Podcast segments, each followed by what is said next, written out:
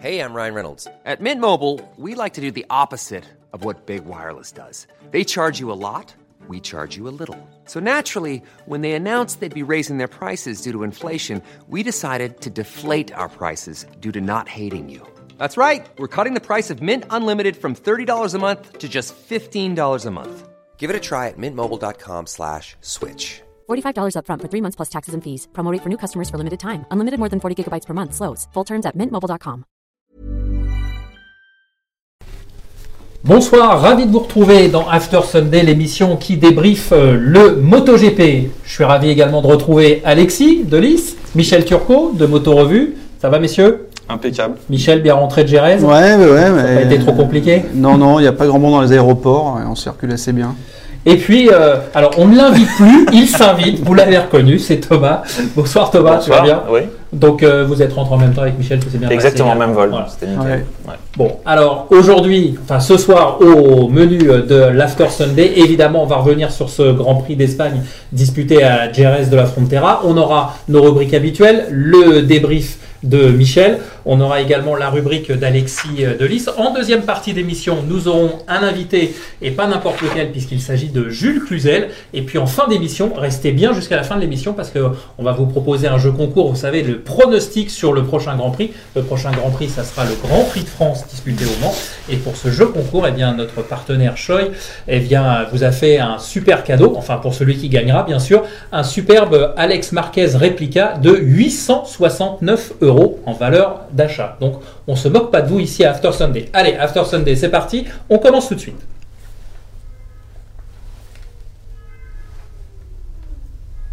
Voilà, donc on va commencer avec euh, le débrief euh, de Michel. Michel, ton débrief, c'est maintenant une tradition. Ça commence par l'image du jour, l'image du Grand Prix plus exactement. Quelle était Bah, L'image du jour, pour moi, c'est euh, Jack Miller en pleurs à l'arrivée de, de ce Grand Prix, et ce Grand Prix qu'il a remporté. Donc euh, une première victoire avec Ducati pour sa quatrième saison euh, avec la marque italienne, la première dans l'équipe Factory. Euh, Jack n'avait gagné jusqu'à présent qu'une seule course en MotoGP, c'était en 2016 sous la pluie avec une Honda à Assen. voilà, c'était un succès que tout le monde attendait depuis très longtemps. On en a parlé lors de notre dernier débrief, hein, on se demandait un petit peu, Ouais, il était, euh, ouais. voilà, on sentait qu'il y avait beaucoup de pression euh, sur, sur Jack, et il a reconnu, euh, voilà, ce flot d'émotions qu'il a submergé à l'arrivée était, voilà, en grande partie dû au, aux semaines qu'il a vécues sous pression depuis le début de l'année. euh, voilà, on l'attendait, et cette victoire elle venait pas, et euh, voilà, beaucoup de Beaucoup de critiques, notamment sur les réseaux sociaux. Euh, il était, euh, il- ça a été très difficile pour lui. Il a, il a, avoué, il a parlé assez à cœur ouvert après la, après la course. C'était assez émouvant de l'écouter. Il a parlé aussi de, de sa relation avec euh, Cal Crutchlow, qui a toujours été là pour le soutenir, et, et de Lucie, la femme de Cal, qu'il a, qu'il a appelé dans la semaine pour lui dire, écoute. Arrête de te prendre la tête, c'est- c'est- tu peux gagner, tu as, le talent, tu as tout ce qu'il faut, crois en toi, arrête de douter, et euh, bah voilà, il a prouvé. Alors, il a été un peu aidé par les circonstances, on va y revenir. Néanmoins, il a fait, il a fait une très belle course et euh, voilà, il a tenu jusqu'à la fin et Ouais, c'est sa constance surtout hein, qu'il faut souligner parce que euh, jusqu'à présent on le voyait un peu des fois euh, baisser de rythme ou euh, faire des erreurs. On l'a Mm. vu au Qatar notamment où il s'est énervé et, et là par contre il a fait la course quasi parfaite. Ouais, il a fait une très belle course. Quand, quand Fabio l'a passé, euh, bah, il a pas essayé de suivre euh, parce qu'il voilà, il a reconnu que Fabio avait un rythme supérieur au sien, donc il s'est il s'est calé sur cette deuxième place. Les circonstances ont fait qu'il a récupéré la, la- le lead par la suite. Euh, on rappellera qu'il a quand même eu des problèmes, c'est vrai au Qatar, euh, mais qui étaient dus aussi à des problèmes de, de, de ce syndrome d'éloge qui frappe aujourd'hui euh, Quartararo. Donc il s'est fait opérer après après la deuxième course au Qatar. Portimao, il n'était pas encore euh, Super bien remis, il est tombé, il a fait une erreur, d'où la pression qui augmente. Ses Donc points voilà, se sont rouverts aussi d'ailleurs de son opération, il l'a dit. Ouais, donc voilà une belle, photo, euh, la, la photo un peu bord. Une belle, euh, voilà, une belle récompense pour lui et pour et pour Ducati, quoi, qui voilà, qui, Ouais. qui ont fait confiance. On, rappelle, on rappellera pour ceux qui peut-être s'intéressent au MotoGP depuis peu que Jack Miller, il a un parcours à part. Ouais. Euh, il a, il a, il a jamais couru en Moto 2. Il a été euh, drafté du Moto 3 au MotoGP par Livio Suppo, qui était alors euh, team manager de Honda. Donc euh, voilà, en 2015, il se bat pour le titre avec Alex Marquez euh, en Moto 3 et en 2016, il se retrouve en Moto GP au guidon d'une Honda avec le team Marc VDS et une Honda Ouais, difficile en plus. hein. Voilà, une Honda qui est euh, difficile là encore. On va y revenir. C'était pas le meilleur cadeau. Et puis, euh, Michel, je sais pas ce que tu en penses, une victoire qui a fait plaisir aussi à, à beaucoup de gens parce que euh, Jack Miller, c'est un peu un personnage à part hein, dans le paddock. Euh, il a un franc-parler, il déconne euh, pas mal et euh, ça aussi, c'est agréable. euh, Ça, ça séduit pas mal de, pas mal de monde. Ouais, ouais, ouais, c'est un super. Enfin, moi, j'adore, j'adore Jack. C'est, c'est un mec hyper simple. C'est vraiment l'Australien dans tout ce que l'Australien peut avoir de, de, de bon et d'agréable. Voilà, simple. C'est pas facile aussi quand on est, euh, quand on sait, quand on émigre de, de ce pays euh, qui est à l'autre bout du monde pour venir courir en Europe. Donc là, il a aussi parlé de ses parents en, en disant qu'il aurait aimé que ses parents soient là pour partager cette victoire avec lui. C'était, euh, enfin, voilà, dans, dans l'émotion qui, qui nous, qui nous a fait vivre on sent, euh, voilà, c'est tous les pilotes australiens euh, ont, ont ce même discours. hein. C'était aussi Stoner qui, qui, qui expliquait que ça avait été difficile pour lui de quitter, de vivre loin de chez lui. Ouais. Et c'est aussi euh, ce qu'il a usé euh, assez tôt, hein, Mm. parce que Stoner a quitté. euh, il avait quelques- 27 16 ans ans. quand il est parti, euh, quand il est parti d'Australie pour courir en Angleterre et puis après en Espagne. Donc voilà, c'est des. c'est Arthur des- Sissier aussi, qui avait aussi. voilà, qui lui, lui par contre, ça, ça l'a pas, ça l'a pas fait. Non, hein, non. Mais voilà, c'est c'est des sacrifices pour ces, pour ces pilotes qui viennent de, le- de, de l'hémisphère sud. Mhm. Et euh, voilà, c'est pas toujours simple de, de vivre loin de, loin des siens. Et puis là, en plus, avec le Covid, euh, il a dit euh, il pourra pas revoir sa famille avant la fin de l'année. quoi. Ça, c'est aussi euh, par rapport aux autres pilotes européens. euh, Jack, euh, il est isolé en Europe euh, toute la saison. Ouais. Après, il a eu la chance de passer Ouais. un hiver un peu plus euh, Un confortable. peu plus confortable, ouais. Je pense aussi. ouais. Voilà, il a passé quelques semaines sans masque. euh, Ouais. bon. Bon, Michel, maintenant on va passer aux, aux faits marquants. Donc, euh, les cinq faits marquants de ce Grand Prix. Et évidemment, on va commencer par Fabio, j'imagine. Bah oui, oui. Fabio qui avait euh, son troisième succès de rang euh, au bout des doigts, enfin Mm. même qui était acquis. Au bout du hein. bras. Il est parti, euh, voilà, quand il a doublé Jack. Encore une super course. Prend Mm. pas le meilleur départ. Bon, on le sait avec la Yamaha, c'est pas facile. Mais aux essais, il avait dominé, il avait dominé les essais. Il fait la pole, mais surtout, euh, pareil, hein, il fait une FP4. Il est au-dessus du lot. euh, voilà, il prend Moi, la je, tête. je te coupe deux secondes pour les départs. Je pensais que justement, ça serait moins flagrant pour les Ducati parce que à GRS, c'est super court Mm. entre la, la grille et le premier virage. Et puis finalement, c'est c'est hormis pour Johan, mais on y reviendra plus tard. Euh, ils s'en sont quand même pas trop mal sortis. Je pensais que la Yam euh, aurait pu avoir euh, plus bah, de difficultés quand même. Surtout qu'en plus c'était chaud, hein, qu'entre Morbidelli et, et Quartararo, euh, Ouais. au, tout, au tout départ, extinction des feux, ils ont fait se percuter, c'était quand même assez chaud. Donc oui, ils s'en tirent pas trop mal effectivement au départ, mais, euh, Mm. mais oui, oui, c'est. Enfin donc, il prend la tête, Mm. Il s'en va devant. Là, on se dit, euh, bah voilà, Ouais, il- enfin, il déroule son- voilà, son on se plan, Prépare, quoi. on se prépare à, la, à la conférence de presse. on va interviewer, euh, Je faisais Ouais. déjà les stats. Et puis là, d'un coup, on voit que l'écart euh, bah, se réduit. hein. Il est Ah, il a une voir. seconde et demie d'avance. euh, ça fond très vite. Et puis, euh, En fait, au début, on- sur les images, enfin, je sais pas comment tu l'as vécu en salle de presse, mais je pense que vous avez les mêmes images que Oui, nous à la oui. télé. Au début, on voit pas bien, en fait, et euh, on voit, on n'est pas sur euh, la réalisation, on n'est pas sur Fabio, et en fait, on voit euh, Miller qui est revenu euh, quasiment au contact, enfin, Ouais. à, une demi seconde. Bon, après, On se dit que Et Fabio, il a fait qu'il une erreur. quoi. on se dit qu'il a fait une erreur, C'est bon, ça. comme c'est arrivé au bout de la ligne droite, il fait une goutte d'eau, il revient, et en fait, on comprend pas tout de suite. bon, après, en salle de presse, on a la chance d'avoir des, des moniteurs avec, euh, Les intermédiaires. avec des intermédiaires. Donc, euh, on, on a vu que l'écart se réduisait euh, progressivement, mais en même temps très vite. Et donc, oui, voilà, donc euh, bah, c'est d'abord Miller qui le passe, et puis ensuite, euh, derrière, c'est le défilé. Quoi. Il rétrograde jusqu'à la 13e place. Il avoue avoir euh, eu du mal à finir la course, euh, avoir les derniers tours, il avait à peine le contrôle de la moto, il n'arrivait plus à freiner, il n'arrivait plus à accélérer à fond. Mais il voilà. l'a fini. Et- Mais il a fini et qui sait si ces trois points en Ouais. hier à Gérèse euh, Mhm. compteront pas à la fin de l'année. En tout Et- cas, il a été voilà, il a été au bout du au bout de ce qu'il pouvait faire.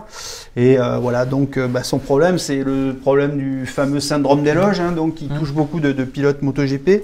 Euh, Miller et Le Coena sont fait opérer en début d'année. Fabio avait déjà eu ce problème. Ouais, il a déjà Il y a été opéré. Hein. Voilà, il a été opéré en 2019 quand il arrive en MotoGP, juste après le Grand Prix d'Italie au Mugello. Euh, il s'est opéré tout de suite après. Et euh, bah, une semaine plus tard, à, Barcelone, il, il monte sur son premier podium en MotoGP. Mm. Euh, Ouais, c'est une opération dont on se remet assez, assez bien en fait. hein. Voilà. Alors après, est-ce que en revenant trop vite aussi, on on, on perturbe pas la guérison? Ça, c'est en- c'est Bon, encore autre chose? Visiblement, Miller nous a prouvé le contraire. Mais bon, c'est pareil. Il en a bavé, Ouais. il en a bavé à Portimao, Miller. Après, Ouais. euh, Ou Crutchlow voilà. l'année dernière à Misano, quand il est revenu, ouais. où ça s'est rouvert, il y avait du liquide qui sortait dans son cuir, enfin c'était quand même assez gore. C'est gore. Oui, je- ça, c'est- Donc c'est, c'est- c'est- un- juste un truc. euh, on pensait que Portimao, on a, on a parlé de Portimao circuit physique. Mm. Alors c'est vrai que Portimao c'est un circuit physique, mais euh, même Miller le- le- le- l'a dit là. euh, Jerez est encore plus difficile et, et Miller a toujours eu des problèmes à Jerez jusqu'à présent. Là, il en a, là justement, il était heureux de ne pas en avoir eu, mais c'est un circuit. euh, il, y a des, il y a beaucoup plus de freinage qu'à Portimao et il n'y a, pas de répit quoi. Sur les, les lignes droites sont très courtes et donc on est sollicité en permanence sur les, au, au niveau des avant-bras sur les freinages et euh, les motos sont de plus en plus performantes. Alors justement, euh, un internaute, Lydie de Paris, nous demande est-ce qu'il y a des pilotes qui ont eu plusieurs fois le syndrome des loges? Euh, Oui, clairement. Euh, Dani Pedrosa, par Ouais, exemple. clairement. Euh, Ouais, ouais, donc voilà, c'est- il y a des pilotes qui ne l'ont pas du tout de leur carrière. Valentino Rossi, euh, 42 ans, n'a jamais eu le syndrome des loges. Et euh, des pilotes comme Fabio, est-ce que c'est physiologique euh, qui, Alors voilà, après, bah, c'est marrant parce que Ba- Bagnaia parlait ça là, Oui, après la, ouais. la conférence de presse. Il a dit que c'est peut-être euh, dû à l'entraînement parce que il- voilà, il- Mais par rapport à quoi la VR40. Alors je sais pas, il dit que les pilotes avaient aucun pilote de la VR40 c'est vrai, hein. Ne souffre du syndrome des loges. Académie ne souffre du- n'a souffert, ne souffre du syndrome des loges. Alors après, est-ce que c'est leur entraînement, est-ce que c'est l'alimentation Il a dit que c'était l'eau l'eau pétillante, il a dit. Ouais, l'opération. Mais enfin, donc, l'opération d'un syndrome des loges, c'est, euh, c'est, en fait, on ouvre la gaine, euh, la peau névrose, qui, qui est, on, on libère le muscle, en fait. Ouais, ça, La, ouais. la- la douleur, c'est le muscle qui est, qui est, Qui est comprimé dans sa gaine. Alors, on sait aussi que Fabio, cet hiver, il a beaucoup travaillé euh, au niveau des bras, pour, pour prendre de la puissance au niveau des bras, parce que on sait que la, la nouvelle Yamaha, elle est plus physique à, à piloter, donc il fallait qu'il se renforce au niveau des bras. Alors, est-ce que ça, plus le reste, ça, ça a joué? Mm. En tout cas, il va très certainement euh, devoir se faire réopérer.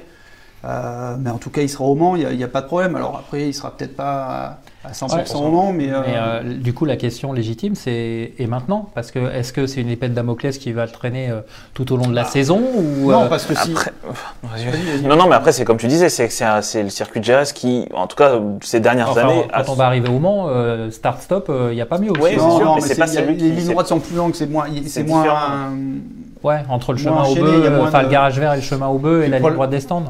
Le problème de Gérez aussi, c'est qu'après, il y, a- il y a toute cette enfilade sur le, dans le T4, là, Ouais. sur les, les- Où ça va super vite, ouais. Ça va super Ouais. vite, c'est c'est- c'est vraiment. euh, c'est clair. Alors après, si, si on pousse le raisonnement, est-ce qu'on pourrait pas se dire que justement c'est un problème qu'il a eu à Gérès parce que c'est un circuit très physique et que il pourrait se passer de l'opération et ça pourrait euh, revenir. euh, Après, c'est un risque. hein, c'est- voilà, après, on prend dans ces cas-là, Je et pense je, c'est- pense que c'est ce qu'il c'est ce qu'il a fait aujourd'hui, c'est C'est- prendre un avis médical et C'est après. pour ça qu'il est à Paris si- aujourd'hui, je pense. hein, ouais. S'il se fait opérer, je sais pas Mm. s'il est à Paris, mais euh, en tout cas, il- voilà, est-ce qu'il va Mm. se faire euh, opérer? Normalement, il- enfin, on peut imaginer qu'il se fasse opérer très vite pour être prêt, euh, pour être Mm. au Mans. Par contre, je voulais rebondir, Michel, tu disais euh, des motos de plus en plus difficiles à piloter.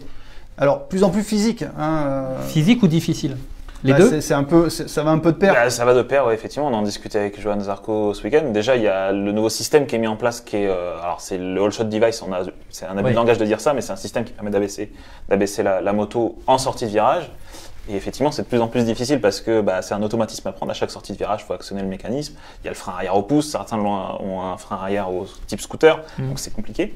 Et puis après, gestion électronique, des cartographies euh, à prendre. Enfin, c'est quand même assez compliqué. Et donc- puis les, les motos sont aussi, Plus performants, non il y a moins de wheelie, donc il y a plus, de- il y a- elles sont plus performantes et sur, sur un circuit comme Jerez, en fait, elles accélèrent plus fort entre deux virages. Donc ça veut dire qu'on arrive plus fort. En plus, euh, les, les aéros qui sont travaillés pour, pour avoir plus d'effet de sol permettent de freiner plus tard en entrée de virage. Donc en fait, on peut reculer les, les, limites, enfin, les limites de la moto et donc les limites du pilote en même temps. Ouais. Donc c'est vrai que physiquement, les contraintes sont de plus en plus importantes. Et c'est ça qui expliquerait, selon vous, les, les chutes? Parce qu'on a quand même vu pas mal de chutes, et Mm. notamment à Ah, des bah, endroits alors, où on n'avait pas l'habitude d'en voir. Exactement. Donc ce sera peut-être le sujet suivant, mon cher Eric. Eh ben On va vas-y, parler- vas-y, vas-y, vas-y. On va parler, prie, on, euh, va parler de, on va parler de Marc Marquez. Ouais, Hein, parce que bon, certains s'étaient déjà imaginé le voir gagner à Jerez Ouais. après euh, sa belle course de Portimao. Ça s'est pas Mm. passé comme ça. Ça s'est même moins bien passé que. Alors lui, il dit qu'il a eu des meilleures sensations, mais c'est vrai que dans le résultat brut, il est plus loin. là. Voilà, il finit 9 Alors le il, est, il est pas très loin du début, mais surtout il, a, il, y a, il y a deux grosses chutes et donc effectivement Première, cette chute dans le virage, dans le, dans énorme, le virage 7 Mm. où Paul Espargaro est aussi tombé. Donc là il y a, il y a plusieurs choses. hein. Il y a euh, des motos qui vont de plus en plus vite. Donc dans ce virage numéro 7 où il y avait, euh, on n'avait jamais Très trop peu, eu très très peu peu, de chutes et là là voilà. Ils sortent plus vite de la de l'épingle qui est au bout de la, la longue ligne droite et donc ils arrivent plus vite dans ce virage 7. On soulage à peine, mais on soulage, ça veut dire que bah, on, met, on moins, on met moins d'appui sur l'avant et on sait que la Honda a un gros problème de train avant. Paul Espargaro est aussi beaucoup tombé. Nakagami, Alex. Il y a Rabat aussi, encore, non, euh, qui est pas et Rabat, il est tombé dans ce virage-là ou pas? Euh, Non, j'ai peut-être une bêtise. je sais plus. Non, non, c'est pas Rabat, c'est le dernier virage. C'est le dernier Enfin, quoi qu'il en soit, les, les Honda, les Honda sont beaucoup tombés. euh, Et Mm. donc, euh, pour en revenir à Marc, euh, bah, voilà, il s'est, il s'est euh, une grosse contracture au niveau du cou, et puis il retombe au warm-up. Donc, Mm. en termes de confiance, on fait mieux. On s- et puis, on voit que lui, il est toujours, euh, il est toujours euh, diminué par son bras. Quoi. Il a du mal à le plier. euh, voilà, pour avoir discuté avec Douane euh, dans la semaine. Euh, lui, il pense que la, la Honda, de toute façon, euh, lui dit que depuis qu'il court avec- en 500 avec cette moto, elle a toujours eu un problème de train avant. Euh, Il y a un truc qui va pas dans le châssis. Chez Honda, ils sont jamais réussi à faire un châssis. Un- Et ça date pas d'hier, hein, Ouais. puisque Michael Wood se plaignait, se plaignait de ça dans les années 60. Donc euh, voilà. Elles ont un peu évolué quand même, les motos oui. depuis. Mais donc, mais donc, en fait, ouais, non, mais c'est voilà, comme on dit que les Oui. Yamaha ont toujours eu un super châssis, les Honda Mhm. euh, avaient la réputation d'avoir un super moteur, mais un châssis bah, pas Mhm. terrible. Et bah, là, ça se confirme. Alors, Marc Marquez, il était un peu l'arbre qui cachait la forêt, mais aujourd'hui qu'il est, il est plus à 100% physiquement, bah, il subit comme les autres. Il arrivera, il arrivera, enfin, il n'arrive pas à faire tourner sa moto comme il le faisait en faisant glisser l'arrière. Ouais. Donc c'est compliqué, il tombe, il s'est, refait mal, il perd confiance, donc c'est, vrai que euh, c'est, pas simple. Et pour rajouter de l'eau à ton moulin, euh, ce week-end, euh, Nakagami fait 4, et en plus avec l'ancien châssis, si je dis pas de bêtises. Bah, il- voilà, ça tourne en rond un peu chez Honda. hein, euh, Son meilleur résultat en MotoGP, comme l'an passé, en fait, quatrième aussi, il avait fait à, à Jerez. Euh, Il était bien exténué à, à l'arrivée. On se souvient qu'à Portimao, il n'était pas en forme. Hein, Nakagami, Mhm. il est touché à la clavicule. ouais, ouais. Même si c'était pas cassé, euh, il était fatigué. Et ouais, c'est la meilleure performance euh, Honda du, du week-end, De la saison. De la, de la saison. de la saison, ouais. Ouais. Ouais, ouais, ouais, il faut le dire. Alors Thomas, depuis quand de dernier, dernier podium, dernière victoire, pardon, parce que le dernier podium, il y a eu D'une- l'an dernier, du Honda. Bah, c'était à Valence 2019, donc avec, euh, avec Marquez. Donc Voilà. là, on est sur une période de disette. Euh, on Donc ça fait plus d'un an que Honda n'a pas gagné. Bah, ça fait 18 courses qu'Honda Ouais. n'a pas gagné et c'est leur plus grande période de disette euh, depuis, euh, depuis euh, 2008-2009. Mhm. Et au-delà de ça, il va falloir remonter, j'imagine, en 82, euh, ou quand Honda est revenu officiellement au Grand Prix. Donc euh, là, c'est compliqué. Il va Mhm. Ouais. falloir qu'ils revoient euh, une Honda sur le podium. Point, la première. Point suivant, Michel, Valentino Rossi. Bah oui, alors c'est difficile pour Honda et c'est là encore plus pour Valentino Rossi. Ouais. Quelques, quelques chiffres. Ouais, ça par contre, Thomas, ouais, voilà. sincèrement, Voilà. On, on en a discuté avant l'émission et sincèrement, la statistique va permettre de cadrer un peu certaines réflexions autour de Valentino Rossi. Mais en fait, à quelques dixièmes près, sauf erreur de ma part, euh, Valentino Rossi donc, a fait exactement le même temps de course que la saison passée, où Donc- il fait podium. Voilà, avec son temps de course de l'an passé, il termine sur le podium. Et Cette année, il est 4, Euh, 17e. 17e. Et, Voilà. donc, euh, et donc là, oui, il ne termine pas. Par contre, la course, elle, a été euh, presque 17 secondes plus rapide. Donc c'est l'une, c'est la, plus, la course la plus rapide à Jerez, en comptant le fait qu'on ait 25 tours et avant on en avait 27. Donc euh, ouais, c'est 4.4 courses? 4 points en 4 Bah, courses. son plus Son mauvais plus début de saison, ouais. de sa carrière. Par, par rapport à, à- au, enfin, au temps que tu donnes au chrono, euh, on, on rappellera quand même que l'an dernier, le Grand Prix d'Espagne, ça s'est déroulé au mois de juillet, mois de il est très chaud. Exactement. Euh, donc les conditions étaient nettement plus favorables euh, ce Mhm. week-end, d'où les 17 secondes d'amélioration. Après, euh, bah, Rossi euh, a avoué, euh, bah, voilà, il, enfin, il a dit euh, assez honnêtement, la Yamaha elle est mieux, les pneus c'est les mêmes, Euh, moi par contre je suis beaucoup plus lent. Mhm. Donc euh, il, a reconnu, moi Ouais. là, là, je m'amuse plus, et c'est vrai que, bah, voilà, si... Alors, on parlait, de- on parlait du, des motos de plus en plus physiques. Alors, si Rossi a 42 ans, forcément, euh, il subit encore plus que les, que les, que les plus jeunes. Et Ouais. on, on voit, on voit que ces motos qui ont besoin d'être euh, Malmené. euh, malmenées, on, on le voit sur la moto, il est, il est, il est, bon, déjà il a eu toujours un style un peu rigide, donc lui il est. Ouais, il avait quand même travaillé rigide. dessus. Hein, Oui, oui, que- mais bon, euh, voilà, Voilà. 42 Oui, ans, oui, non, euh, bien il sûr. il se bat contre des gamins qui ont 20 ans, c'est Ouais, compliqué. il, quoi. il C'est- se bat contre ses c'est fils. c'est compliqué. En plus, il, bon, voilà, il a, il a du mal avec les. Depuis que Michelin est là, il a du mal à trouver du grip avec les pneus. Et on sait qu'il a toujours aimé des trucs hyper rigides, que ce soit en pneus, en châssis. Euh, il n'aime pas quand ça bouge. Là, aujourd'hui, euh, c'est c'est un peu. euh, Et puis, est-ce qu'il n'a pas aussi déjà un peu la tête ailleurs On sait que ce week-end, ils ont annoncé qu'il aurait sa propre équipe en. MotoGP de 2022 à 2026, avec un partenaire saoudien, d'ailleurs. Ça a fait un petit peu débat. Ouais, ouais, ouais, bah ouais, il y a plusieurs choses qui font débat. Donc effectivement, le VR46, alors lui il dit qu'il s'est pas occupé de ses négos, ça Ouais. pour l'instant ça le concerne pas, il est toujours pilote. En tout cas, il savait pas qu'il y avait euh, Aramco, c'est ça ouais, Aramco qui est le pétrolier saoudien. Donc Mm. bon, c'est vrai que l'argent saoudien, il, il est quand même euh, voilà, on sait que l'Arabie Saoudite c'est une monarchie euh, qui est pas réputée pour Ouais. euh, Les droits de l'homme. au niveau de, ouais, de, Ouais. sa- de son respect des droits de l'homme. Euh, donc, euh, il a un peu botté en touche quand on lui a posé la question, savoir si ça posait pas un problème de, de s'associer avec, euh, avec ce, ce type de, de- Il y avait eu une association comme ça aussi avec CTJ Berno. hein. Il y avait eu aussi, enfin pas avec l'Arabie Saoudite, mais il y avait eu un euh, partenaire oui, un peu, avec, euh, un peu avec bizarre. Le Congo, euh, le, Ouais, l'ex-Congo-belge. Ouais. Sur la Ducati, ouais. sur la Ducati, mais bon après est-ce que c'est ça qui l'empêche de le rouler sport, le- non, non. Enfin, on va pas, on va pas évoquer tous les cas. euh, Oui. Le Paris-Dakar se déroule Oui, en voilà, Arabie Saoudite exact, c'est parce ce que j'allais dire. Les Saoudiens payent. euh, Voilà. Le PSG, euh, mon cher Eric, je vous rappelle qu'il est financé par nos amis C'est les Qataris. C'est pas le- c'est pas l'Arabie Saoudite. Mais bon. Non, non, mais bon. Ah, Enfin bon, écoutez, hein, on va cas, rester. on, on va pas aller plus Ouais. loin. Mais euh, on non, mais saura par bientôt, contre, en tout cas, quel constructeur Ouais. euh, Ouais, c'est- choisir. Là aussi, il y a beaucoup de choses qui se jouent en coulisses. hein. On sait que Suzuki et Aprilia potentiellement pourraient vouloir une deuxième équipe l'an prochain. bah, Suzuki l'a annoncé clairement. Non, non, non, justement, justement, le problème il est là, c'est que depuis que Est parti, Suzuki, euh, c'est euh, Sahara, Shinichi Sahara, donc qui, est le patron du projet MotoGP, a mis ça un peu sous le tapis, communique plus, euh, voilà, pour l'instant, non, on sait pas, alors qu'on sait que si on prend la décision d'avoir quatre motos, il faut le, Ah, il faut ça le doit faire faire maintenant. parce Oui, faut, voilà, Ils vont la pas les construire au mois de décembre. Voilà, c'est ça. Donc Mhm. euh, là, pour l'instant, les négos de VR46, ça va être avec euh, c'est un- les deux, même s'ils ils- ils se disent ouverts à toutes les opportunités. euh, Pour pour, l'instant, c'est on parle Ducati et Ducati, Yamaha. Donc, Ouais. euh, il y a quand même deux problématiques. C'est que, euh, alors, on sait qu'Avincia sera plus là, mais enfin, donner des Ducati euh, à Valentino Rossi, je pense que chez Pramac, euh, ça les ferait assez moyens. Ouais. Et euh, si on donne les Yamaha, ça veut dire que Petronas n'a plus les siennes. Mhm. Alors Et justement, là, là, là, voilà. Bon, le- Et- moi, j'ai posé la question à Jarvis. euh, Lui, par, enfin, c'est pareil. euh, L'argent saoudien, ça n'a pas l'air trop lui poser de problème. Donc, euh, ouais. les discussions sont open à ce niveau-là. Et justement, comment ça se passe entre, en ce moment entre Petronas et Yamaha, puisqu'on sait que euh, Franco euh, Morbidelli euh, donc, a une moto qui a deux ans. hein. Alors Yamaha explique que bah, Petronas, ils ont payé pour ce matériel-là, ils ont ce matériel-là. C'est ça. Euh, C'est la politique Yamaha. Et c'était, ça a été le cas avec Zarco. On se souvient Oui, quand Zarco euh, performait. C'était le meilleur pilote Yamaha Ouais. quand, il, quand il déboule euh, en 2017. Sept. Mm. Euh, bah, Yamaha, voilà, euh, Tech 3 avait payé pour une spécification, euh, voilà. Et cette année, c'est encore plus compliqué pour Yamaha de fournir. euh, il n'était pas dans les plans. Euh, il y a le Covid qui a, qui a gelé le développement, qui a, qui a compliqué la, la, la, Mm. la fabrication des pièces. Donc euh, voilà. euh, alors après.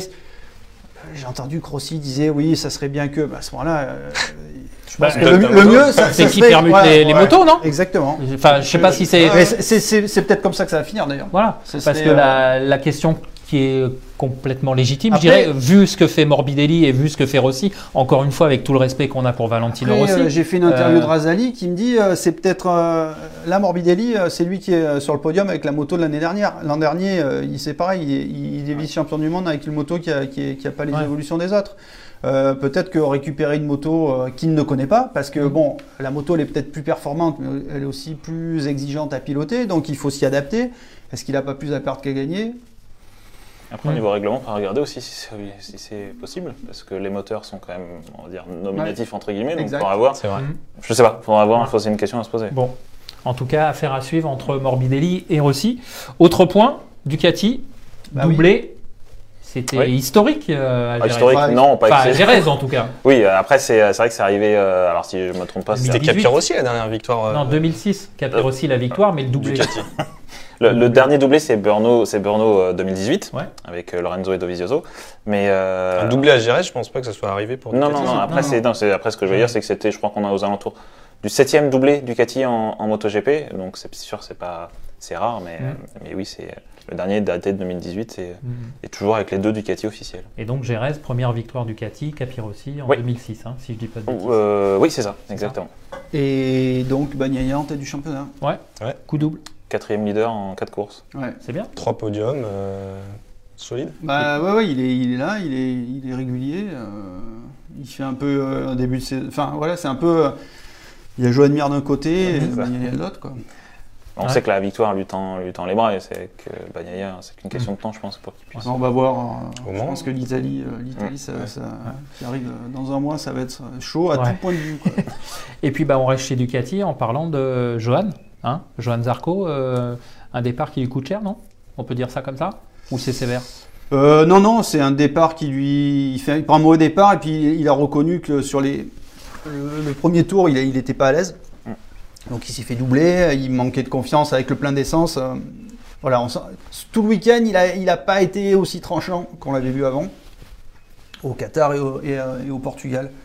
Pourtant, il fait un Euh, bon warm-up, non, de mémoire Il fait le meilleur temps ou le deuxième temps au warm-up Ouais, euh, je crois que le classement avait changé parce qu'il y a eu des, je crois, des chronos annulés au dernier. Oui, Ouais. enfin, il fait un bon warm-up, mais globalement, Ouais, ouais, il- n'était pas aussi à l'aise que, que Ouais. voilà. GRS, c'est- c'est c'est vrai que c'est un circuit assez. euh, si on n'est pas à l'aise avec son châssis, si on n'est pas tranchant, euh, c'est on- quand on voit les, les, les chronos, euh, on avait euh, aux essais, on a eu. euh, Ouais, je crois que c'était euh, 3, di- euh, 3 dixièmes séparés les 13 premiers, je crois. Ouais. Donc, c'est euh, c'est- incroyable. Ouais, Top c'est un- 10 Donc, euh, voilà, là, Ouais. le, le moindre petit dixième. euh, battement c'est- c'est- c'est- voilà. Ouais, Donc voilà, il, il- il a reconnu. Et puis en fin de course, pareil, il, il est- il s'est tellement battu. Il est, comme il n'est pas à l'aise, il force plus. Euh, puis on sait que Johan, il aime- pour, pour, pour aller vite, il a besoin d'être, euh, voilà, d'avoir le, le momentum, hein, comme on dit euh, dans le monde du sport.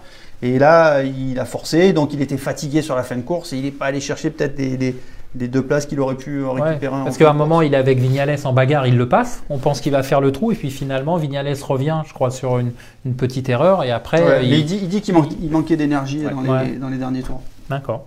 Bon, bah écoute, merci Michel. Eh ben, je vous en prie. Écoute, on va eh ben, tourner une petite page de pub. En fait, pas tout de suite parce que justement, Michel, il continue avec Johan Zarco parce que vous le savez, on vous propose dans After Sunday de pouvoir poser vos questions soit à Johan Zarco, soit à Fabio Quattararo. Eh bien, justement, je vous propose d'écouter une euh, question euh, tout à fait décalée de, qui nous vient de Lyon et c'est Lisa qui pose cette question à Johan Zarco.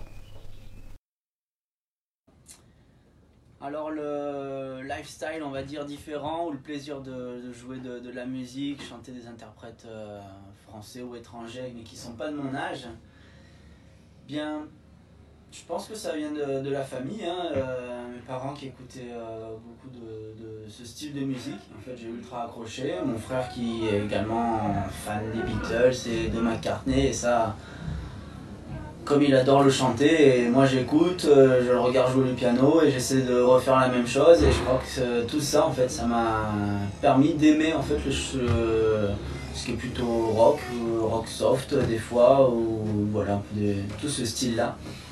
Et je pense que ça vient de là, donc euh, vraiment rien de trop, trop spécial, c'est plus euh, voilà, ça vient de la famille et, euh, et comme ça me plaît, eh bien pourquoi pas essayer de répéter, d'écouter ça. Après j'écoute plein d'autres choses, mais c'est vrai que principalement c'est ça que j'aime.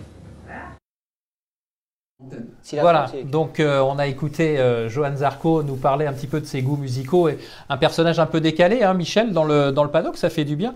Et puis, bah, vous l'avez vu sur ce plan large, on accueille euh, Jules Cluzel. Bonsoir Jules, ça va? Bonsoir Alex. Bon, toi aussi tu joues euh, d'un instrument? Non, j'ai fait de la batterie quand j'étais plus petit, mais non, non. J'aimerais bien, par contre, la guitare, ça m'intéresse. Ouais, Michel, euh, Johan a un, un personnage quand même. Ah oui, oui, oui, c'est sûr qu'il est, euh, il est loin de, de, de l'image, enfin de l'image, pas l'image, mais de, de, de la génération actuelle en MotoGP qui s'est, euh, qui s'est quand même euh, bien rajeuni. Mhm. Euh, voilà, il a des goûts musicaux euh, un peu à l'ancienne, quoi. Mhm. Voilà, il aime la, la musique française. il écoute Brassens, il écoute du rock des années 70 avec son frère. C'est son frère qui l'a un peu initié à tout ça. voilà, c'est, Bon. c'est un peu différent. Jules, bah, on t'accueille, bonjour, merci de nous avoir rejoints dans After Sunday. Alors Jules, on va parler de ton actualité. Euh, tu étais d'ailleurs cet après-midi euh, chez Murid, si je dis pas de bêtises, un des partenaires de l'équipe GMT 94, parce que ça y est, enfin, dans deux semaines, c'est le début de la saison Super Sport Mondial 600. Enfin, ouais, on est, on est vraiment content d'attaquer la saison. On est content aussi parce qu'on a 12 courses au calendrier. Et euh, même si on commence un peu plus tard que prévu, on, attaque la saison et on a des bonnes chances quand même de faire une, une- une saison à 12 courses, c'est quand même pas mal. Vous avez euh, beaucoup roulé cet hiver. hein. Je pense que vous êtes euh, l'équipe qui a le plus roulé. Comment se sont passés euh, ces essais hivernaux C'est vrai que Christophe, euh, bah, c'est c'est top parce qu'il il met vraiment les moyens par rapport aux essais et tout ça, et c'est hyper important. On a fait trois fois deux jours. Là, on roule demain euh, sur le circuit de Carole. Maintenant, ça sera plus histoire de faire un peu de physique et euh, pas vraiment régler la moto parce que le circuit est vraiment pas très différent de ce qu'on connaît. Ouais, pas. C'est pas le premier Quand circuit. tu règles la. Carole et que tu vas ensuite au, au- enfin pas au Mugello, Aragon. Aragon. euh, c'est un peu, c'est un un peu, différent. la nuit, ouais. Non, mais euh, j'étais un peu réticent à tout ça et finalement, l'année dernière, j'ai fait le, le record ce- Ouais, de- le de- fameux du circuit. record. Et ça m'a fait vraiment du bien. J'étais vraiment content. Et, euh, et finalement, de retourner à Carole, c'est pas un problème et plutôt un plaisir même. D'accord. On parlait juste euh, au début de l'émission, avant que tu arrives, donc du, du Grand Prix. J'imagine que tu as regardé ce week-end? J'ai bien regardé, ouais. Et on parlait euh, justement de tout ce qui est euh, problème euh, physique, technique sur les motos, etc. Toi, je pense qu'au niveau physique, tu as aussi, aussi, de ouais. Hale, syndrome d'éloge. Et, et pas que, puisque on peut le dire aussi, hein, toi, tu as une autre, entre guillemets, spécificité, c'est que tu passes tes vitesses côté droit. Ouais, j'ai un handicap. problème de ta cheville. Ma, ma cheville a été bloquée en, en hiver 2018. Euh, malheureusement, je peux plus bouger la cheville. Maintenant, j'ai plus de douleur, donc pour moi, c'est vraiment top. Je suis vraiment Mhm. content. Je revis d'ailleurs. Et puis, il a fallu passer le sélecteur à droite. C'était un risque que je ne m'y habitue pas et que c'était pas non plus possible. Et finalement, ça a été euh, vraiment très très facile. Après une journée de d'essai, je me suis vraiment senti comme à la maison et et la deuxième journée, sûr, j'ai pas fait d'erreur, j'étais pas spécialement à l'aise, mais après c'était vraiment oublié et maintenant c'est un automatisme. Ce qui arrive à Fabio, là, toi, avec ton- ton expérience de syndrome d'éloge, il n'y a, y a pas d'autre solution que se faire opérer. C'est Je connais pas le problème exact de Fabio. Euh, je crois qu'il a été opéré déjà et c'est- ça peut revenir. Après, euh, exactement ce qu'il a, je ne sais pas, donc je préfère pas parler. Mais, euh, mais oui, ça peut revenir. Après, ce qui est étrange, c'est qu'à Portimao, il gagne la course, il était à l'aise, ça avait pas l'air spécialement de le gêner. Et là, euh, ça revient. Donc, euh, Toi, tu, tu en as souffert après ton opération ou ça a été définitivement réglé? Ça a jamais été définitivement réglé, non. J'ai j'ai toujours une sensation de temps en temps de bah, de- d'arm pump, euh, de, de sensation de de- de- d'avant-bras gorgé, tout simplement. Mhm. Et euh, il faudrait le refaire de temps en temps. Et Est-ce que, parce que là, bon, pour avoir discuté avec Miller, il, lui, il dit que souvent, c'est en début de saison, c'est plus flagrant. Est-ce que le, le fait, euh, voilà, ben, la reprise, en plus, il n'y a pas eu vraiment de test hivernaux en MotoGP. Euh, donc, euh, est-ce que sur les premières courses, on n'est pas plus sensible à ce genre de problème qu'en fin d'année? Si, on a toujours un peu plus de problèmes au début. Maintenant, MotoGP, je connais pas. Il y a énormément de chevaux, les pneus sont excellents, les freins, ça freine vraiment énormément. Donc, je connais pas le niveau du- de physique du MotoGP, mais, mais c'est sûr qu'on a un peu plus de problèmes en début de saison. Après, euh, c'est aussi euh, le souci de début de saison, c'est peut-être on est un peu plus nerveux, on respire Ouais. un peu moins bien.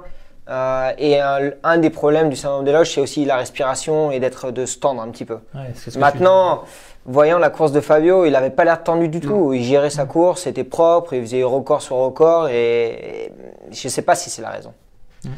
On a Fred de Paris qui nous demande, euh, Jules, euh, quel est le pilote MotoGP que tu admires le plus? Bon, il y en a plusieurs. Euh, Marc Marquez, pour moi, c'est un peu un génie euh, parce que je suis, je suis pas sûr qu'il ait la meilleure moto et qu'il l'ait eu ces dernières années et il fait des choses euh, que, bah, que beaucoup de gens copient, tout simplement. Euh, maintenant, euh, Fabio, ce qu'il fait, la régularité, la vitesse qu'il a sur un tour, c'est aussi assez exceptionnel. Mais il y a plusieurs carrières. Stoner à l'époque, j'adorais son style, c'était excellent. Euh, J'adore Marquez parce que je trouve que c'est un mix un peu de tout le monde et j'aime bien son petit grain de folie. Bon, Alors- on rappellera même que Jules, tu as couru, euh, un 2. Grand Prix. Tu as Ouais. commencé, tu as même gagné un Grand Prix euh, en Silverstone. En Moto 2. Tu as, couru en 125. Donc, tu t'es installé dans le, dans le championnat euh, Super Sport, Superbike. Euh, Les Grands Prix t'ont jamais manqué? Si, si, ça manque. Euh, j'ai un petit peu, ah, j'ai un petit peu l'envie et j'a- j'aurais voulu y retourner parce que j'ai un goût d'inachevé. Maintenant, euh, je suis passé à autre chose. J'ai une possibilité de gagner et tous les week-ends, j'ai une possibilité d'être champion du monde et même si c'est le super sport, pour moi, c'est un titre de champion du monde et, euh, et je prends beaucoup de plaisir. Je suis passé sur euh, sur, sur autre chose parce que je pense que enfin avoir un goût amer par rapport au passé c'est pas ce qu'il y a de mieux donc voilà je je prends le positif et euh, j'essaie de gagner d'essayer de j'ai un, objectif depuis plusieurs années et j'essaie de, de l'atteindre Alors justement, justement, cet objectif cette année, c'est le titre, mais euh, dans l'équipe, il y a un sacré coéquipier à côté de toi maintenant. Ouais, ouais, bah, ce qui est bien, c'est qu'avec Christophe et, euh, et Rémi et Guyot, on a, on a pas mal parlé. Euh, je vois pas mal de messages passer comme quoi je fais rentrer le loup dans la bergerie. Mais, euh, mais on en a discuté en amont avec, euh, avec donc Christophe et Rémi et, et j'ai validé tout simplement. Ce qui, est cool, c'est qu'ils m'ont demandé tout simplement et, et je trouve que c'est, c'est un challenge. Euh, il va me pousser, qu'il soit avec moi, enfin il n'est pas avec moi, mais dans la même écurie ou contre, euh, c'est la même chose. Donc je préfère profiter de ces datas, profiter des... Ouais, C'est ça, vous partagez quand même, vous travaillez ensemble, vous partagez vos datas. Bah, tous les deux, non. On parle, moi j'aime bien communiquer, je suis, j'ai aussi changé de ce côté-là. Euh, La course c'est une chose, l'extérieur c'est autre, c'est autre chose. Maintenant, entre l'équipe est ouverte, le GMT, il n'y a pas, il y a pas deux équipes, c'est, ils viennent de l'endurance en plus, donc euh, il y a un échange. Un jour, ça sera moi mieux que Federico, et un autre, ça sera l'autre. Donc, euh, on... moi, je veux profiter de ça. C'est ce qui me manquait, je pense. Euh, ce qui manquait aussi à l'équipe, et puis ça fait aussi valider des, des, des choix, des aussi quand on a des soucis, si lui il l'a aussi, voilà, ça, ça valide quelque chose, donc c'est bien. Bon, on rappelle que c'est quand même Caricasulo hein, qui a été euh, champion. Après, euh, toi, avec lui, euh, il y a eu deux, trois. Il a été vice-champion, ouais, ouais. pardon. euh, qui a été euh, aussi deux, trois fois. Ça a été un petit peu chaud entre vous. Ça, vous avez réussi à planir tout ça. Bon, j'imagine que Christophe doit veiller au grain derrière aussi, mais. Ouais, bah, je l'ai vu passer aussi. Maintenant, il a été intelligent. Il est venu s'excuser euh, en 2017, première course en Australie. Dernier tour, il me percute euh, Mm. en haut de Lucky High. Je monte à 3 mètres, je pense, et je me fracture le, le sacrum. Maintenant, ça fait partie de la course. Euh, il a fait une erreur, il s'est excusé. Euh, J'étais assez intelligent pour l'accepter et oublier, tout simplement. Mm. Et il s'en est servi aussi. Et il y en a un autre, c'est De Rosa qui continue, qui continue. Mais euh, Federico, il a compris. Et voilà, ça fait partie aussi de l'expérience. Et il était plutôt sur ses débuts à ce moment-là. Jack euh, de Lille, savoir comment tu as débuté la moto et est-ce que tu aurais pu faire un autre sport? Je crois que tu as fait de la gymnastique avant la moto.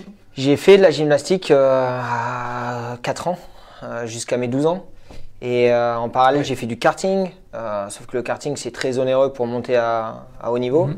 Et mes parents, en parallèle, ont pris une concession de moto et m'ont proposé d'essayer. Le jour où je suis monté sur une moto, vu que j'ai eu aussi l'expérience du karting, du 4 roues, ça m'a. J'ai eu un déclic. Ça m'a Ça vraiment, t'a eu tout de vraiment suite plu. la vitesse Ouais. ou t'es passé par euh, le cross comme J'ai fait du cross aussi Ouais, jeune, ouais, mais euh, j'ai jamais pris autant de plaisir que sur la moto de vitesse. D'accord. Le jour où je suis monté dessus, j'ai vraiment su que c'était c'était vraiment mon truc, vraiment. Mm. Bon, cette année, les bardales, là, vous, avez, vous allez les mettre à l'amende ou pas? Alors là, Bardal, Oui, là, enfin. Là, il y en a oui, qu'une. Ouais, là, il y non, en a il y, en a, cette il y en année. a une et une deuxième Ouais, cachée ouais. euh, avec un autre team, mais euh, c'est l'objectif. Ouais. Après, je veux pas trop me concentrer là-dessus parce que euh, vraiment, ce qu'il faut, c'est que je fasse de mon mieux possible et que je Mm. sois pas déçu.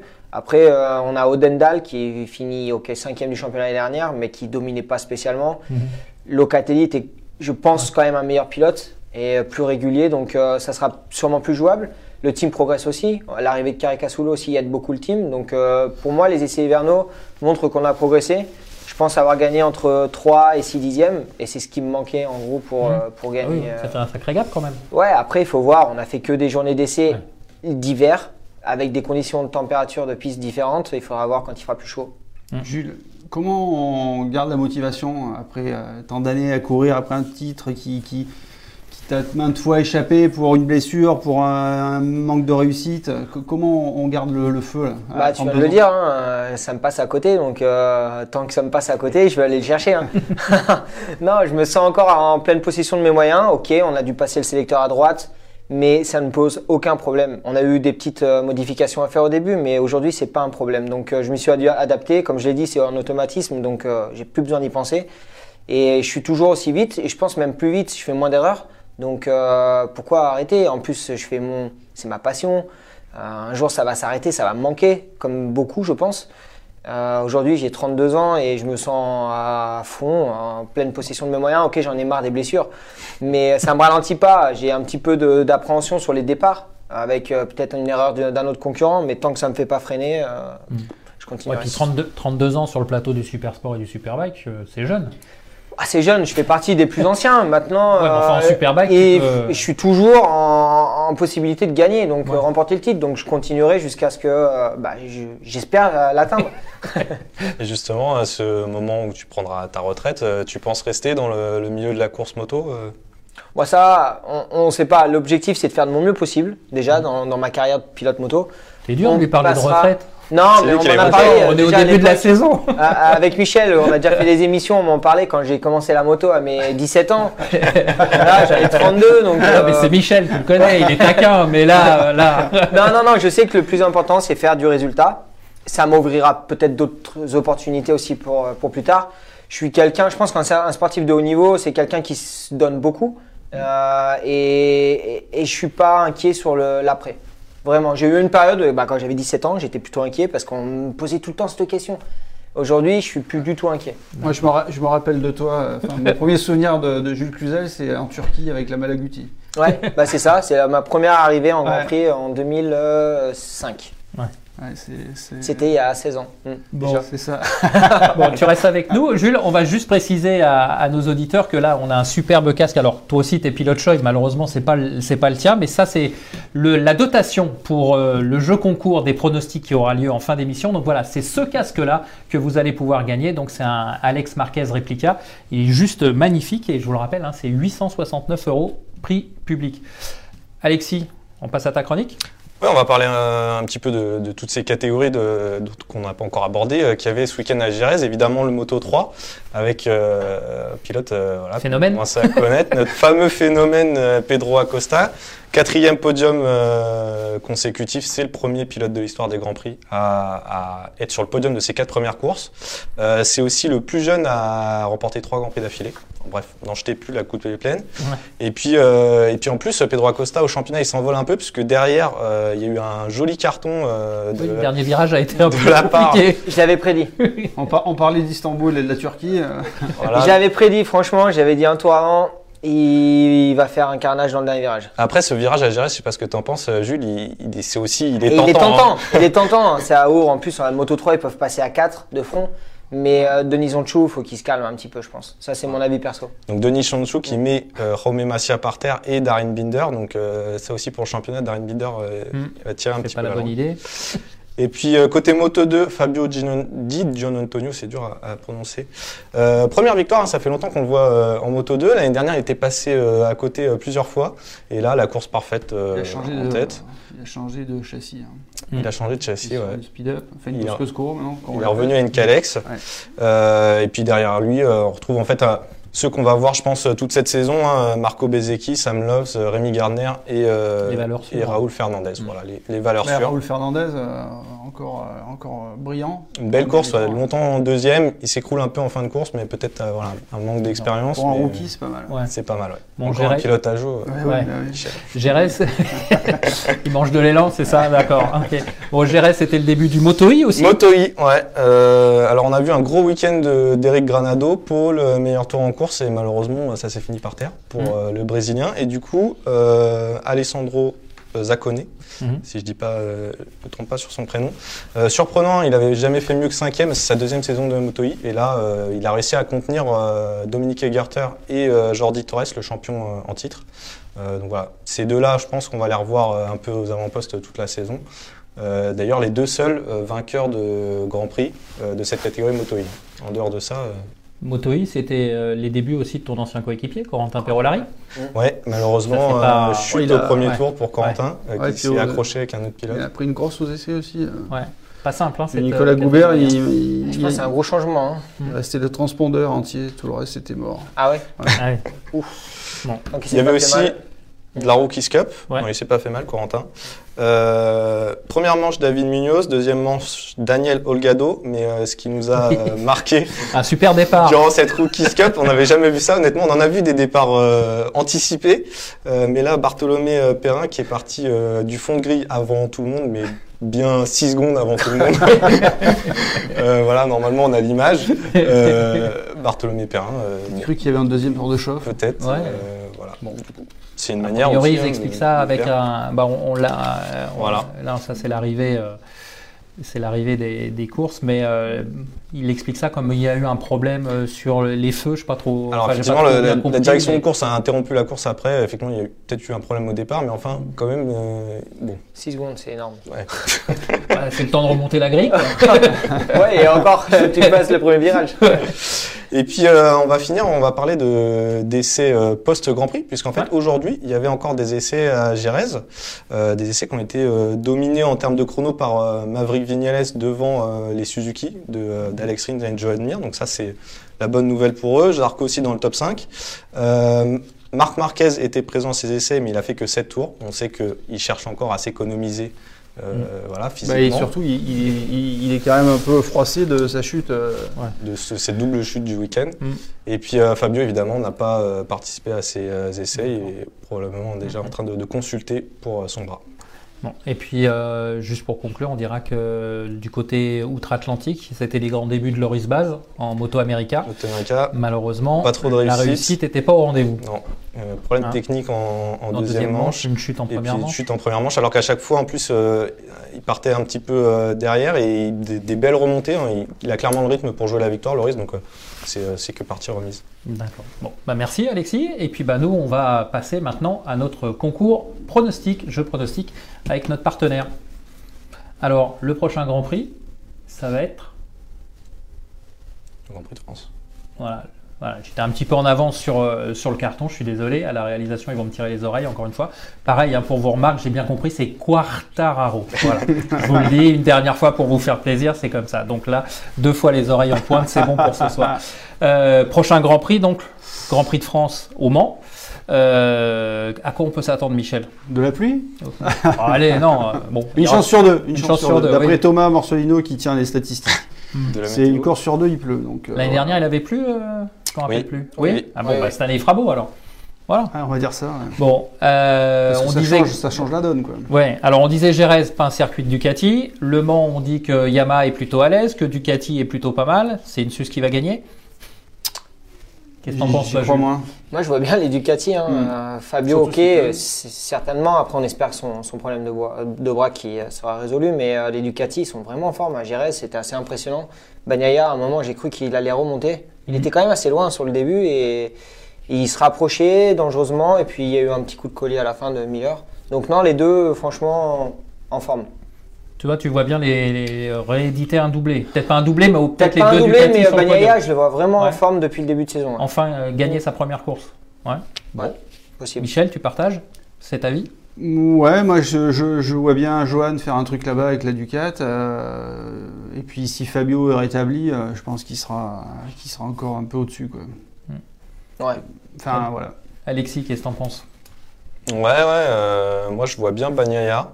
Euh, on va dire un truc original, on va dire Bagnaia, euh, Mir, euh, Zarco. ouais. Ouais. Et l'Aprilia Parce que l'Aprilia, finalement, euh, il lui manque pas grand-chose. hein. Euh, on le voit à chaque Grand Prix progresser. Ouais, elle euh, progresse, elle progresse. Mais Est-ce que ça peut être une, un tracé qui peut lui convenir ou pas? Non? Je sais pas, mais en tout cas, c'est vrai que pour rebondir sur l'Aprilia, euh, aller chez Spargaro, il termine. euh, c'est le Grand Prix où Aprilia termine le plus près du vainqueur Mhm. euh, depuis leur, leur retour en MotoGP. Donc après Le Mans, je vois pas trop une Aprilia. On rappellera que l'année dernière, c'est Petrucci qui gagne hein, Ouais, avec une Ducati. voilà. Donc, euh, on est en terrain conquis. Alors, moi, je vous rappelle les conditions pour jouer, pour gagner euh, ce casque. Donc, vous pourrez euh, annoncer votre pronostic à partir du jeudi 13 mai, donc sur tous nos réseaux, c'est-à-dire les pages Facebook de Motostation, de Motojournal, mo- de Motorevue et de Sans Concession. Vous nous donnez le podium. Parce que pour l'instant, depuis le début de l'année, hein, on lance euh, ce jeu, mais personne n'a trouvé les podiums. C'est vrai que c'est souvent euh, un petit peu euh, surprenant les résultats. Et donc, bah, si vous êtes l'heureux gagnant, s'il y a des plusieurs vainqueurs, bah, on tirera au sort évidemment. Et c'est ce, ce casque qui sera gagné. Et puis à mes côtés, j'ai une belle casquette de notre partenaire. Pour un Euh, internaute. Pour un internaute euh, qui a posé une question durant l'émission, donc il recevra cette, euh, cette belle casquette. On pourra même peut-être faire dédicacer Jules à l'intérieur. Ça, je pense que ça lui posera pas de problème. Voilà, messieurs, on arrive à la fin de l'émission. Merci Michel, merci Alexis. Merci. Merci Jules de nous avoir rejoints. Merci à vous. Bons essais pour demain à Carole et puis surtout très belle saison. Hein, on te suivra. Vous aidez. Merci. Et puis bah, tu reviens ici quand tu veux. Tu es, aussi chez toi. C'est gentil, merci. Voilà. Merci de nous avoir suivis et on se retrouve euh, au lendemain du Grand Prix de France. Ça sera le 17 mai, si je dis pas de bêtises, le lundi. On aura un autre invité de marque, ça sera Eric De Seine. Hi, this is Craig Robinson from Ways to Win, and support for this podcast comes from Invesco QQQ, the official ETF of the NCAA. Invesco QQQ is proud to sponsor this episode, and even prouder to provide access to innovation for the last 25 years. Basketball has had innovations over the years too. We're seeing the game played in new ways every day. Learn more at Invesco.com slash QQQ. Let's rethink possibility. Invesco Distributors, Inc.